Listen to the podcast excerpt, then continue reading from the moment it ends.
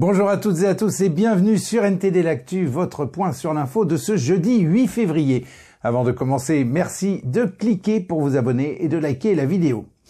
François Bayrou a annoncé qu'il ne rejoindrait pas le gouvernement malgré des spéculations sur sa possible nomination. Il a refusé le ministère des Armées proposé par le Premier ministre. Pour expliquer ce refus, Bayrou a mentionné des divergences de vision politique.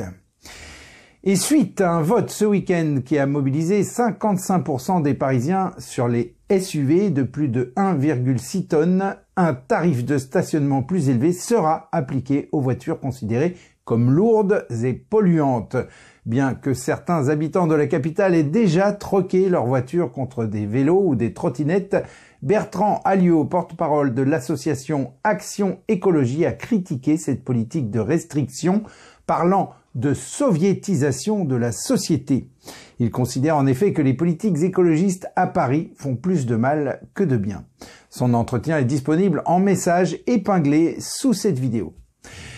Et à Bayeux, un petit groupe d'agriculteurs s'est rassemblé à proximité d'un supermarché Leclerc dans le but de maintenir la pression sur le gouvernement. L'idée était de vérifier les prix de vente du lait et la provenance des viandes pour sensibiliser la question des revenus des agriculteurs et notamment des éleveurs. Pour rappel, les agriculteurs attendent des résultats suite à leurs négociations avec le gouvernement et ils prévoient de recommencer les mobilisations vers la fin du mois si rien de concret n'est mis en place. Et hier, le président Emmanuel Macron a rendu un hommage national aux victimes françaises du Hamas. 42 portraits ont été présentés dans la cour d'honneur des Invalides. Cet hommage inédit hors d'Israël a eu lieu quatre mois jour pour jour après le massacre perpétré le 7 octobre par le mouvement terroriste islamiste palestinien. Cette attaque sans précédent a entraîné la mort de plus de 1160 personnes tuées par balles, brûlées vives, violées et mutilées. La présence d'élus LFI à la cérémonie a été huée et jugée indécente par les familles des victimes en raison de leur soutien à peine voilé au mouvement terroriste. Et à Mayotte, des membres d'un collectif citoyen et des habitants bloquent les principaux axes routiers de l'île pour protester contre l'insécurité et l'immigration dans ce territoire de l'océan Indien. Département le plus pauvre de France, Gabriel Attal a appelé à une accélération du démantèlement d'un grand camp de demandeurs d'asile situé dans l'archipel. Cette évacuation a cristallisé les tensions entre les habitants et les réfugiés de graves actes de violence ont été observés sur l'île. Les manifestants expriment leur profonde préoccupation concernant l'insécurité et l'immigration à Mayotte, demandant notamment la fermeture des associations humanitaires. Et direction l'Amérique du Sud où la question se pose comment répondre à l'insécurité et notamment à la violence des gangs? Le dirigeant du Salvador a choisi une méthode qui fait débat Anthony, vous allez nous en parler, on vous écoute. Merci Rémi. Bonjour à tous.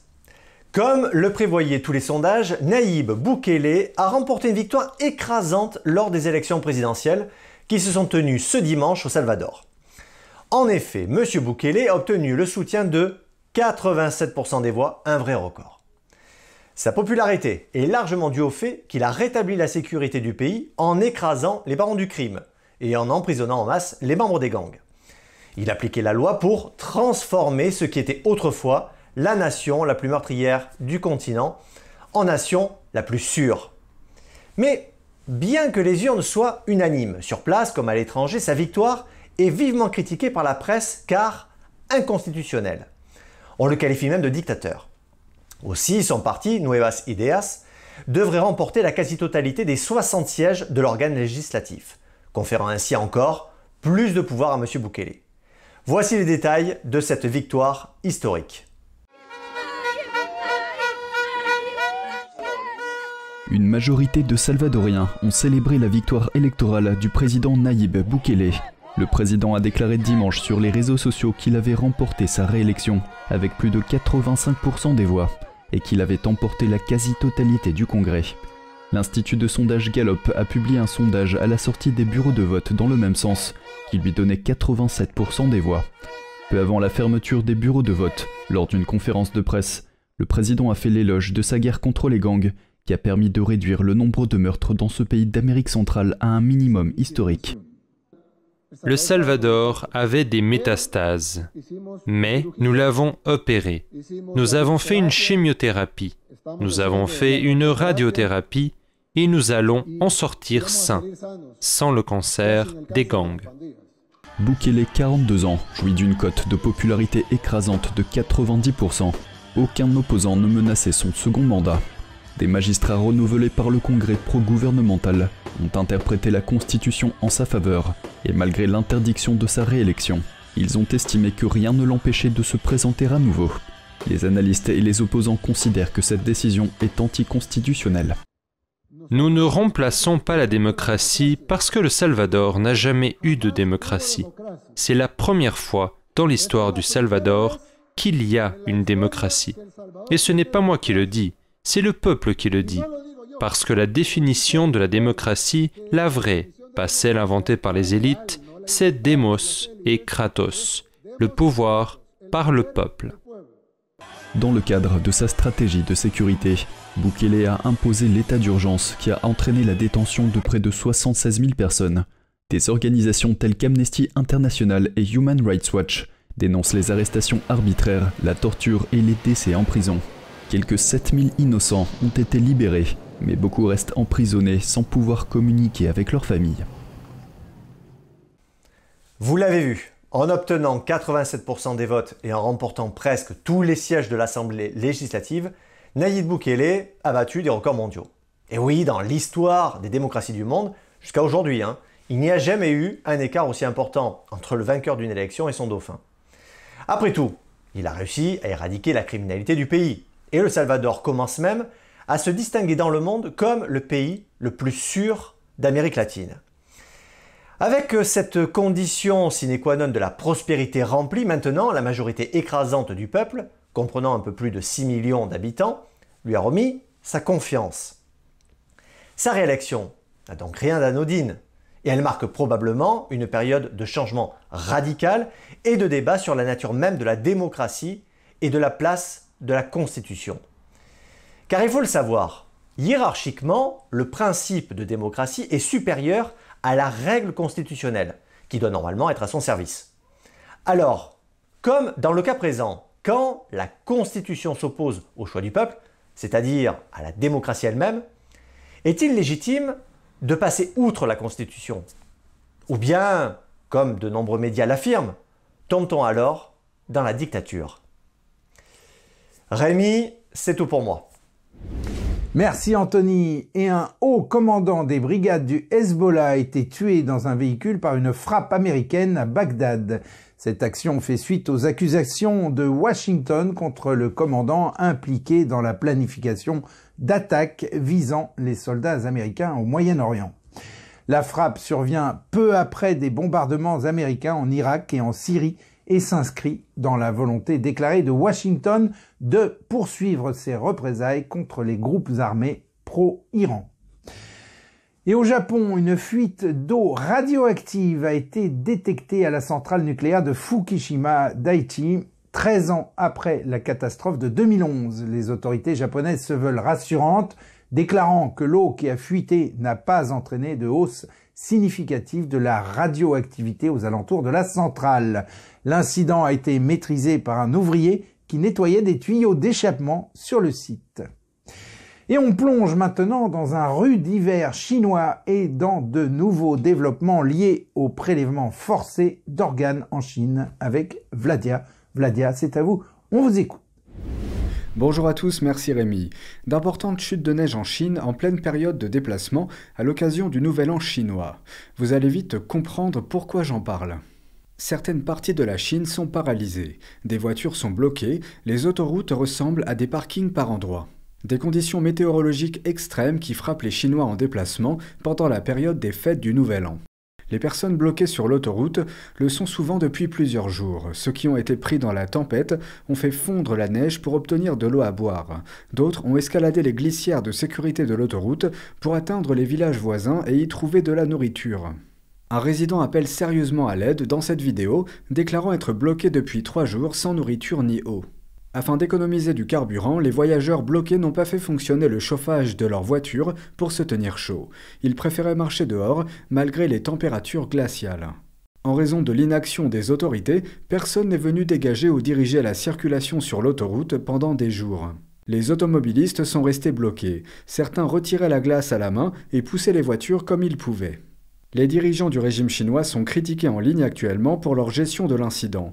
Parmi les problèmes relevés, le manque de préparation à la tempête et la lenteur des équipes d'urgence à dégager les routes et à fournir de l'aide et une bonne nouvelle face aux crimes contre l'humanité orchestrés par Pékin. Cette fois, c'est au tour de l'Arizona de présenter un projet de loi visant à lutter contre les prélèvements forcés d'organes en Chine. En 2018, un tribunal international a statué à Londres sur des allégations de prélèvements forcés d'organes. Le tribunal était dirigé par Sir Geoffrey Nice, qui a été procureur dans le procès de Milosevic, l'ancien président de Yougoslavie. It harvesting of organs happened on a substantial scale and by state organized or approved organizations and individuals. Revenons au projet de loi de l'Arizona. S'il est adopté, il limitera le soutien financier aux personnes de l'Arizona qui se rendent à l'étranger pour subir une transplantation d'organes, y compris en Chine. L'objectif est d'éviter de rendre des citoyens complices de ces crimes à leur insu. Depuis des années, des enquêteurs affirment que la Chine fait correspondre des patients avec des organes à une vitesse inimaginable en Occident. En 2022, il a fallu 4 jours pour obtenir un cœur pour un patient de Wuhan en Chine. En 2020, les médecins ont proposé 4 cœurs à une chinoise en seulement 10 jours. En 2005, à la suite d'un appel téléphonique d'un haut responsable chinois de la santé, des hôpitaux en Chine ont livré deux fois à ce responsable en 24 heures.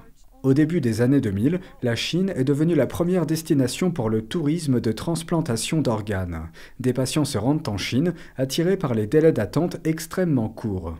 La question posée à la Chine depuis des années est d'où viennent les organes? Ethnic groups targeted for this mass harvesting include Uyghurs, who suffer from Xi Jinping's ongoing genocide, and the Falun Gong, whose peaceful meditation and exercise practices and exceptional good health make their organs highly desirable. Les Ouïghours sont une minorité musulmane de la région chinoise du Xinjiang. Le Falun Gong, également connu sous le nom de Falun Dafa, est une pratique de méditation pacifique qu'on retrouve dans le monde entier. Les deux sont ciblés par des campagnes politiques du régime. Beaucoup ont été torturés à mort en prison, et c'est toujours le cas aujourd'hui en Chine. C'est tout pour moi, merci à tous, merci Rémi, à demain. Merci Vladia, et sans oublier la communauté chrétienne en Chine qui est aussi persécutée par le Parti communiste. Et on conclut cette édition avec un très grand peintre de la culture occidentale, Sandro Botticelli, connu notamment pour son chef-d'œuvre La naissance de Vénus. Il fut un peintre majeur de la Renaissance florentine et le protégé de la famille Médicis. Issu d'une modeste famille de tanneurs à Florence il commença tardivement sa carrière artistique dans l'atelier du peintre religieux Lippi, avant d'ouvrir son propre atelier grâce au soutien des Médicis. Botticelli se consacra principalement à des œuvres religieuses et à la réalisation de portraits pour des commanditaires fortunés. Influencé par le néoplatonisme et l'humanisme, il développe dans ses œuvres un langage symbolique hérité de l'Antiquité issu d'une réflexion sur la beauté et l'idéal de l'être humain, invitant celui-ci à l'élévation spirituelle. Sa participation à des projets décoratifs majeurs de son époque, notamment dans la chapelle Sixtine au Vatican, renforce l'importance de l'héritage artistique qu'il nous a légué. Et voilà, c'est la fin de ce journal. Merci à toutes et à tous de l'avoir suivi. On se retrouve donc demain à 13h pour une nouvelle édition de NTD L'Actu. Très bon après-midi, à demain.